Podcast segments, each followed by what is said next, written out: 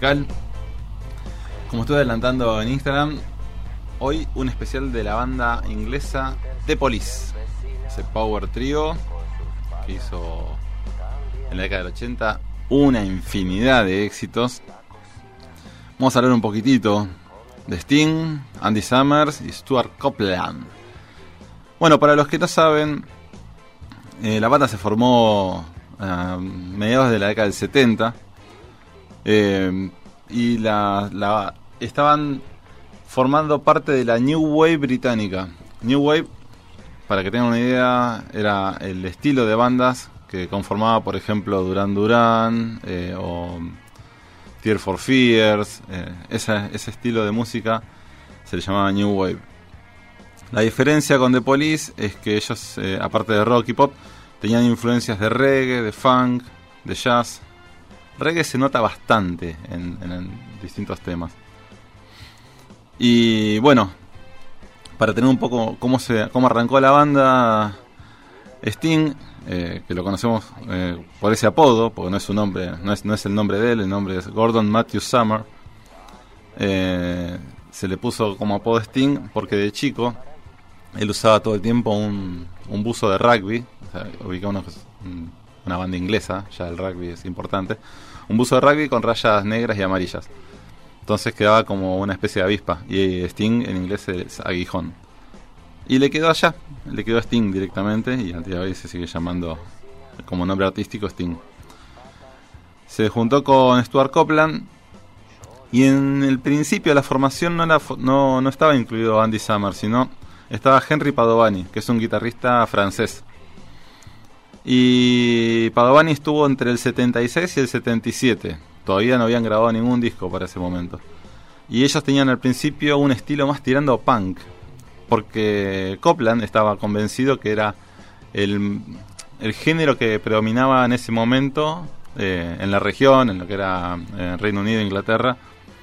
Pero Sting no estaba tan convencido porque pensaba que lo limitaba mucho artísticamente. eh, no que tenía un problema con el punk en sí mismo, sino que para lo que él quería hacer no le alcanzaba. Necesitaba tener más, más este, dotes artísticos. Y para colmo de males, eh, Padovani era muy joven y no tenía tanta experiencia tocando la guitarra. Entonces eh, no podía seguir demasiado bien las ideas de Copland y ni las de Sting. Con lo cual, eh, el hermano de Copland, que era el, el manager de la banda, les presenta a Andy Summer. No pasó ni un recital que tocaron los cuatro, que ya para, para el final de ese, de ese recital se había decidido directamente este, que Padovani se dejara la banda y le deje lugar como, como guitarrista Andy Summers, porque Sting estaba convencido que la formación tenía que ser un power trio y no cuatro instrumentos. De todos modos, la diferencia entre Padovani y Andy Summers era abismal porque Andy Summers era mucho más grande en edad y en experiencia, con lo cual tenía un talento muchísimo mayor, ya había tocado en un montón de bandas. Y Padovani no, recién arrancaba, entonces era imposible empatarlos. Así que bueno, se definió que la formación definitiva iba a ser Sting, Andy Summers y Stuart Copeland. Y con esa formación se mandaron a grabar su primer disco, allá en el 78, Aulandos de Amour. Mi pronunciación del francés deja mucho que desear. Eh, ustedes se dan cuenta que ya estaban haciendo y esta gente estaba sacando su primer disco. Que eh, The Police tiene una particularidad: todos los discos de ellos, todos, que no son tantos, son cinco, eh, tienen no menos de dos hasta tres cortes de difusión y son súper recontra conocidos. Para que te- se den una idea, el primer disco de ellos incluye So Lonely, Roxanne y Can't Stand Losing You. Eh, temazos, temazos mal, que ya de entrada marcaban eh, la tendencia de para dónde iba ir la banda y lo fuerte de, de- de, su, de su composición, o sea, porque er, era ya se notaba de lejos que eran hitazos. Así que bueno, vamos a pasar a la música del primer disco de 1978, Hablando de Amor. Tuve que hacer una especie de encuesta en Instagram para definir qué temas iba a poner, porque la verdad que había muchos temas para poner. Y, me gustó que la gente participara y votara sus, sus mejores temas de cada disco. Así que de ese disco eh, salió seleccionada la canción Can't Stand Losing You. Así que vamos a escucharlo. The Police, Can't Stand Losing You.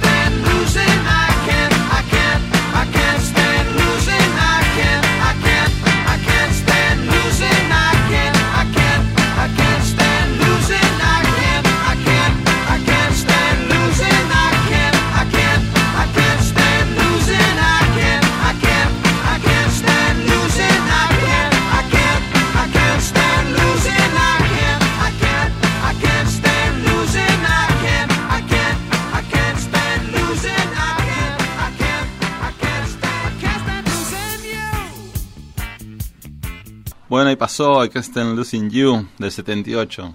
A mí me sigue impactando, me sigue impactando mucho que un tema que tiene mi misma, mi misma edad es tan vigente, se escucha tan, tan de ahora, la verdad que es espectacular. Quiero recordarles que Stuart Copeland es, el, es uno de los bateristas más talentosos eh, de lo que vendría a ser rock y pop en general. Eh, por todos los arreglos, eh, todas las composiciones que él hace, si prestan atención, ellos tienen, o sea, los, los tres instrumentos que, ejecutan, eh, tienen una presencia importante. No, no, ninguno pasa desapercibido. O sea, recordemos que Sting, aparte de ser el líder de la banda y el cantante principal, toca el bajo principalmente, a veces el piano y teclados. Después Andy Summers, guitarrista, también único guitarrista, y eh, hace coros, y Stuart Copeland, batería, a veces teclado, percusión y coros. Eh, hoy en día, a, quien, a cualquier baterista que le preguntes, te va a hablar bien de Stuart Copeland. Es una persona talentosísima, hiper talentosa. Bueno, del 78 al 79 pasan a grabar Regata de Blanc, en el cual incluyeron los siguientes cortes, para que se una idea del discazo, Message in a Battle y Walking on the Moon. O sea, tranqui con dos cortes de difusión que todavía hoy siguen sonando tremendamente en todas partes. No me quiero adelantar porque después en el 80 viene algo muy interesante, una, muy buena anécdota. Vamos a pasar a escuchar de regata de, de Blanc el tema que salió más votado, Message in a Battle, del 79.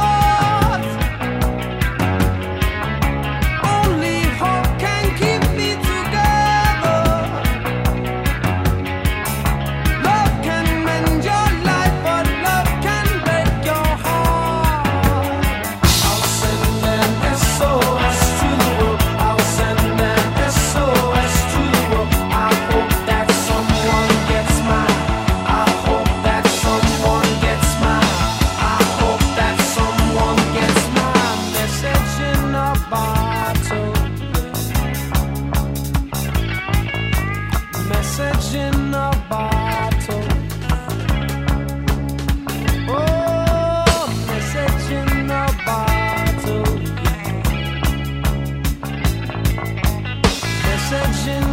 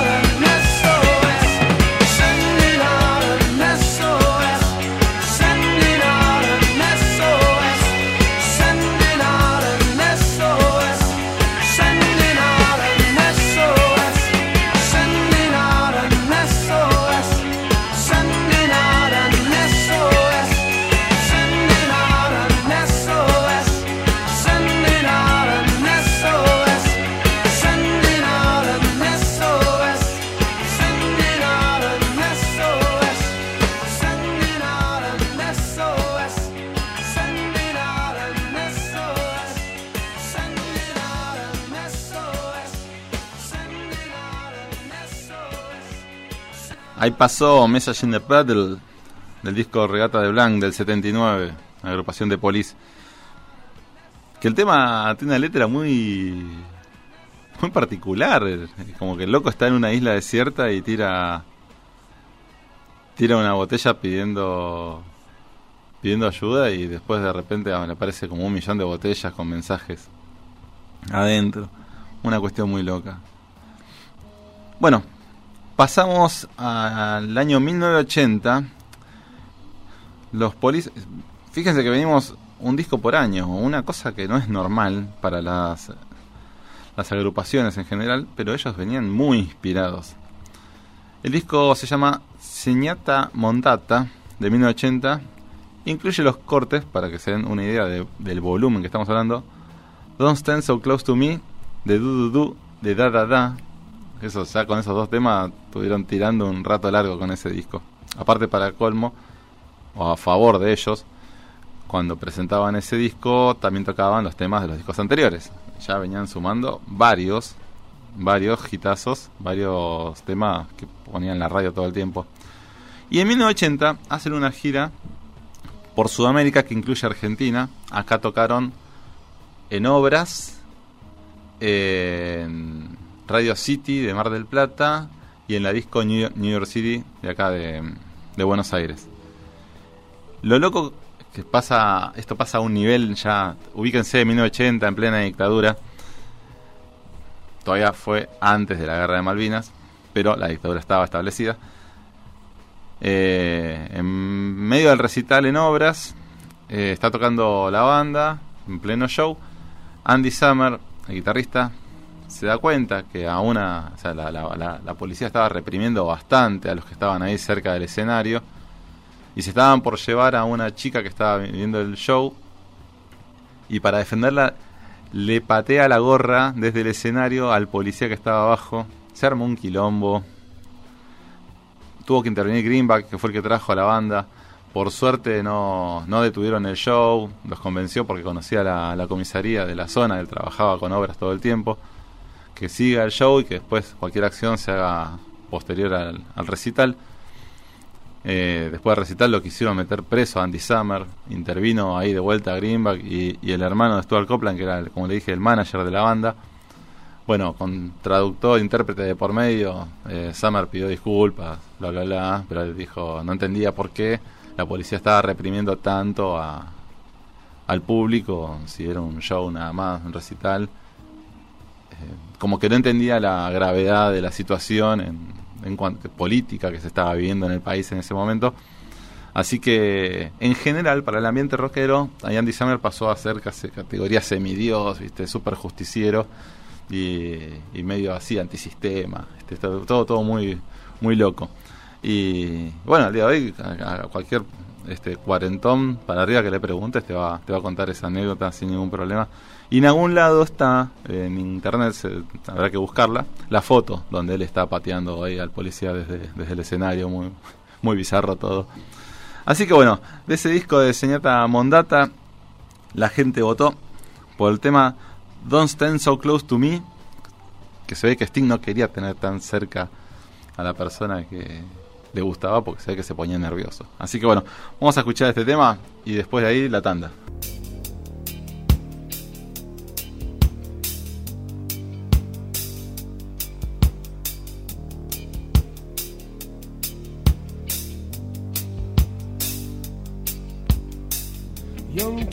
Teacher, the subject of schoolgirl fantasy.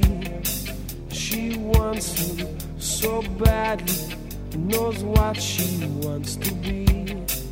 Inside her, there's longing. This girl's an open page, bookmarking. She's so close now. This girl is half his age. Don't stand.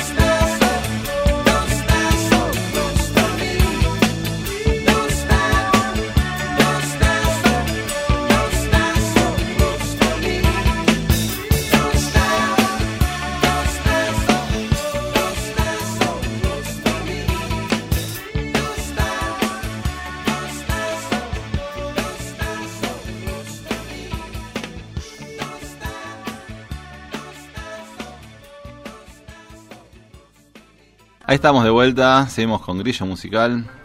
Nos pueden sintonizar por la FM 89.3, la radio pública, eh, por la web, la radiopublica.com.ar, por la app. La radio tiene una app, así que si la descargan en su celu pueden escuchar la radio a través de la app. Y nuestro Instagram es Grillo Digital, el del programa. Y si no el mío es Fercho Escola. Quería aprovechar para saludar a Flor y Feli que están allá en Ciudadela escuchando, siempre apoyando. Y toda la gente que se suma desde el Instagram en vivo. Me ven a mí y escuchan el programa directamente desde la web. Para los que no saben, este programa puntualmente es una especie de remake de uno que hicimos allá lejos de hace tiempo, en el 2020, cuando Grillo se transmitía solamente por Instagram y cuando no había problemas de copyright con el Instagram. Después hubo problemas de copyright y ya no se pudo pasar más música a través de Instagram. Así que bueno, estaba más o menos el programa producido mucho más informalmente, se imaginan. Había menos experiencia detrás, así que bueno, ahora sí, poner un poquito más de experiencia, más formalidad. Tenemos acá todo todos los textos escritos de toda la investigación que se hizo durante la semana para este programa, porque ustedes, aunque no lo sepan, se lo imaginan, yo para cada programa preparo toda la investigación acerca de la banda, o géneros, o lo que vaya a hablar, me lo traigo escrito. el queridísimo operador Licha, que es que dispara todos los temazos, él me ve a mí traer acá con los papeles, me presta el resaltador, así que bueno, es un poco, esta, le, cuento un poco la interna de lo que sucede acá en la cocina de Grillo. Bueno, yo les comentaba que discográficamente Police eh, es una banda que estuvo en actividad relativamente poco tiempo, o sea, para lo que uno se imagina, ¿no? Después de tanta popularidad. El primer disco lo sacan en el 78 y el último en el 83. Son solamente cinco discos de estudio.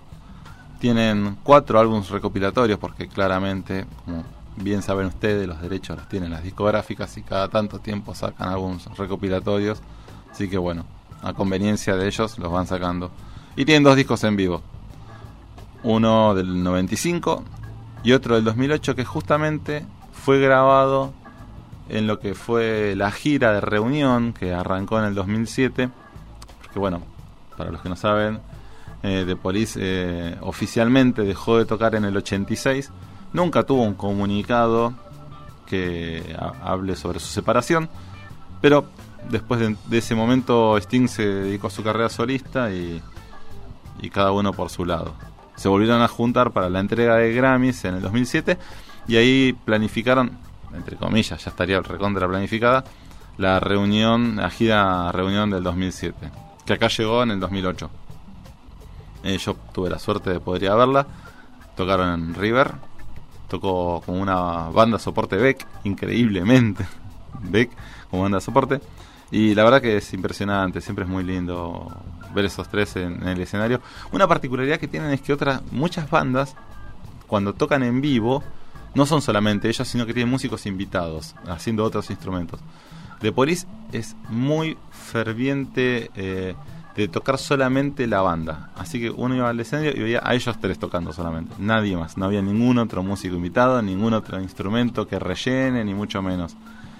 Ellos tres estaban siempre tocando en vivo. Antes, en la década del 80 y en la gira del 2007-2008 también. En el único momento donde fueron cuatro fue en el año 2008-2009, eh, donde invitaron a a Henry Padovani a subirse al escenario, porque bueno, si bien él formó parte en la eh, de la formación inicial de, de Police, eh, siempre mantuvo una muy buena relación con la banda. Él eh, supo entender de entrada que quizás no estaba a la altura y no, es que se fue con resentimientos ni rencores de la banda, sino que todo lo contrario. Y subió a, tocar un tema con, con, la banda allá en París. muy lindo, la gente lo quiere muchísimo a Padovani, le tiene muchísimo cariño él como músico y, los fanáticos de Police como haber sido el fundador, integrante de la banda. Eh, mismo Padovani, para sus discos solistas, también invitó en diferentes momentos a, a Copland o a Sting o inclusive Andy Summer a tocar y, y se, han, se han sumado y los pueden buscar, los temas están, están disponibles. Así que un gran, gran músico. Bueno, ahí hicimos un repaso general de la vida de Police, pero acá es un ida y vuelta, es como, vamos como la videocasetera, para adelante, para atrás, para adelante, para atrás. Ahora vamos al año 81, Ghost in the Machine se llama el disco, la tapa es muy particular, es un fondo negro y son ellos hechos como con dígitos de LCD, como de calculadora. Eh, es muy, muy minimalista, muy artístico el concepto. De hoy en día la tapa es recontra conocida. Eh, ellos están hechos en un color rojo, identificados, y, y el fondo es negro, nada más. Ghost in the Machine un poco habla acerca de, de la tecnología y hacia dónde avanza en ese momento. Empiezan a tener un- una especie de, de abandonar su concepto de New Wave, de, de quizás tan, tanto vinculado al amor y qué sé yo, sino tener un poco más metafísico, un poco más filosófico sobre la vida y abrazan toda esta nueva esta nueva vertiente. De ese disco vamos a escuchar el tema Spirits in the Machine World. Son espíritus en un mundos de máquinas. Como les comentaba, está una nueva, una nueva etapa de The Police, un poquito más metafísica, interesante eh, analizar la letra. Así que bueno, vamos a escuchar el tema.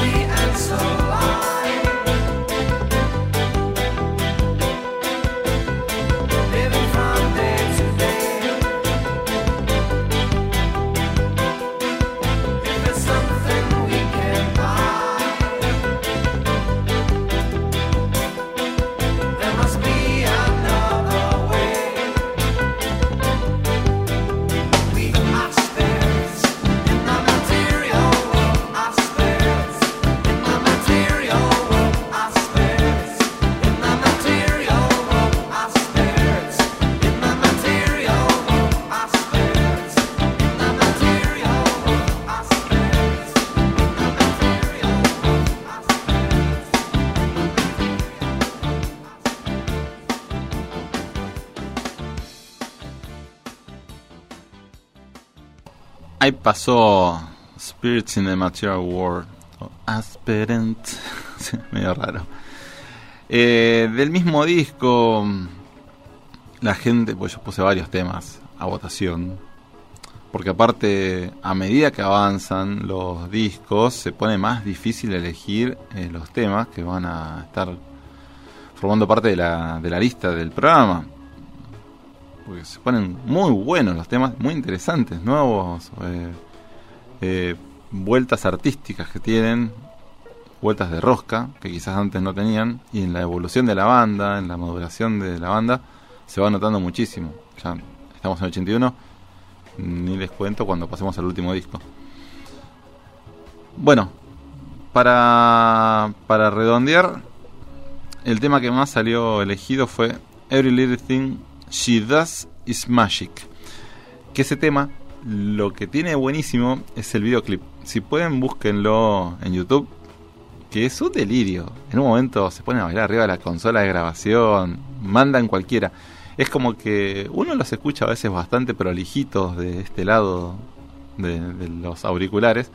Y después la banda quizás eh, tenía sus rebeldías y momentos así de locura locura contenida, ¿no? Porque tampoco es que eran una cosa de así el otro mundo eran bastante comercial el, el contenido que sacaban. Pero bueno, se notaba que son- eran muy, muy, muy, bah, siguen siendo muy talentosos. Después quiero contar un poquitito lo que hizo cada uno en ese bache que hubo entre que se separó la banda y volvieron a reunirse en el 2007. Pero bueno, mientras tanto vamos escuchando Every Little, Every Little Thing She Does Is Magic.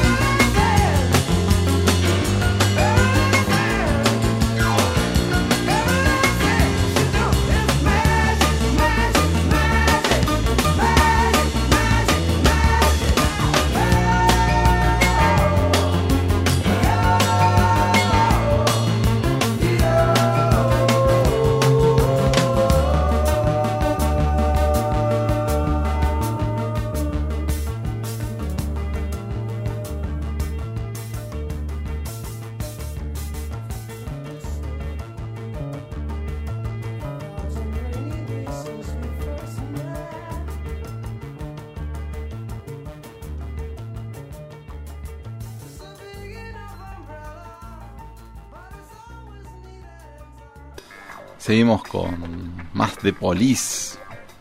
Nos queda empezar a repasar lo que sería el último disco del año 83. Acá hubo un salto entre el 81 y el 83, el proceso de grabación entre la gira de Ghost in the Machine y el proceso de grabación de Synchronicity. En lugar de hacerlo uno por año, lo hicieron dos años después. Del 83, ya ese sería su último disco de la década del 80 y grabados en estudio. Después de eso, no hay más de Police. Bueno, como les comentaba, eh, ¿qué es lo que llevó un poco a la disolución de la banda allá en el 86? Las tensiones entre los distintos integrantes, o sea, Copland, Andy Summer y, y Sting, cada uno tiraba para su lado, tenían empezaban a tener intereses de proyectos personales que no siempre coincidían con el lugar hacia donde se dirigía la banda. Entonces, bueno, terminaron por, por separarse sin, sin disolver, digamos, la, la banda. Solamente se separaban como para, bueno, vamos a tomarnos un tiempito. Bueno, el tiempito duró muchísimo hasta que se reunieron en 2007. Pero no creo que hayan estado peleados, ni mucho menos, sino que solamente cada uno tiraba para su lado. Principalmente Sting había iniciado su, su carrera solista y la verdad que le estaba yendo muy bien. Ahí se pudo dar un poco más el lujo de hacer canciones con influencias más de jazz, de soul, no tanto ir al pop eh, al que apuntaba quizás en su momento de Police o o estar tan encasillado, digamos, en, el género que marcaba la banda. Por su parte, Copland eh, empezó otros proyectos, eh, estuvo trabajando en composiciones para bandas de sonido, colaboró con eh, proyectos independientes de Les Claypool, el bajista de, Primus, y también trabajó para el disco Soul, Soul de Peter Gabriel, el disco más famoso de Peter Gabriel. Y Andy Summer estuvo trabajando con diferentes grupos de rock progresivo y jazz eh, británicos. Y también eh, colaboró cuando Sting, en su carrera de solista, lo llamó para, para distintas eh, colaboraciones en, algunos discos. Así que estuvo más que nada apuntando a colaboraciones, pero bueno, Andy Summer tenía un, tiene, mejor dicho, una visión un poco más este productiva hacia el lado de valga la redundancia, productor musical. Bueno, en Copland en cierto punto también, pero bueno, desde otro, desde otro aspecto, otro punto de vista. Bueno, volviendo a Synchronicity del 83, separé, si, podemos, no sé si vamos a escuchar todos los temas, pero podemos separar algunos temas. Vamos al primero, Every Breath You Take, que es un temazo, un gran corte de difusión de ese disco.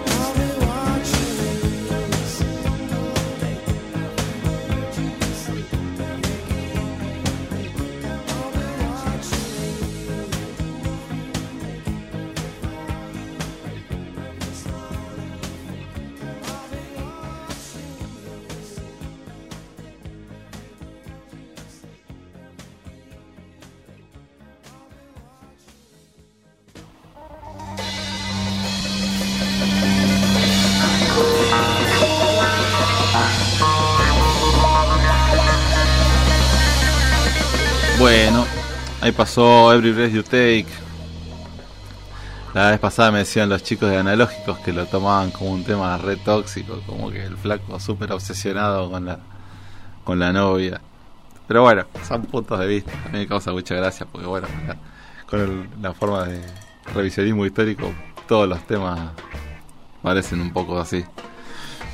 Bueno, de Synchronicity, que dicho sea de paso, ¿qué es lo que significa Synchronicity? Sincronicidad es lo que según se dice, se cuenta, es esa energía que va este, corriendo hacia el mismo lado cuando uno quiere hacer algo y los demás que están alrededor se ponen todos de acuerdo y es como que las energías se acumulan y fluyen en un mismo sentido. Bueno, un poco eso es sincronicidad, cuando se te, se te alinean los planetas, que te dicen, bueno, una cosa de eso. Entonces, synchronicity, según lo que entendí que se dice, ¿no? Pero bueno, también esto es arte y está a libre interpretación del que lo escucha. Del mismo disco se desprende un tema que, a mí me gusta mucho, que es así, este, autorreferencial supongo yo para Sting. Nunca sabe si realmente es así, pero bueno, habla en primera persona, que es The King of Pain, o sea, el rey del dolor. Dolor no físico, sino dol- dolor espiritual. Así que vamos con The King of Pain.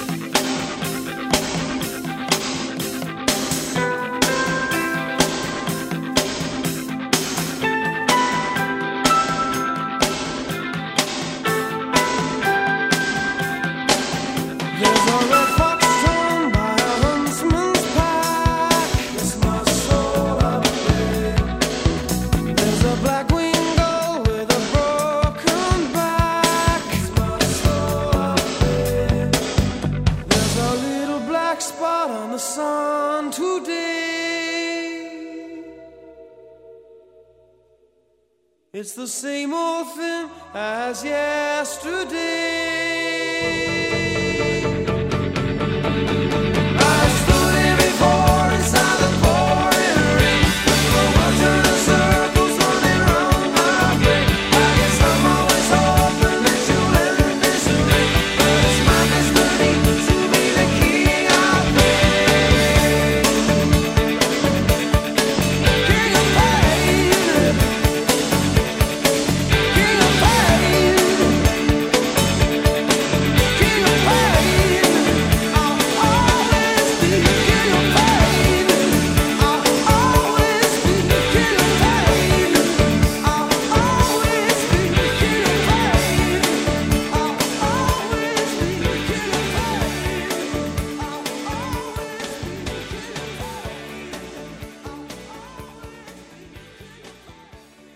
Pasó The King of Pain.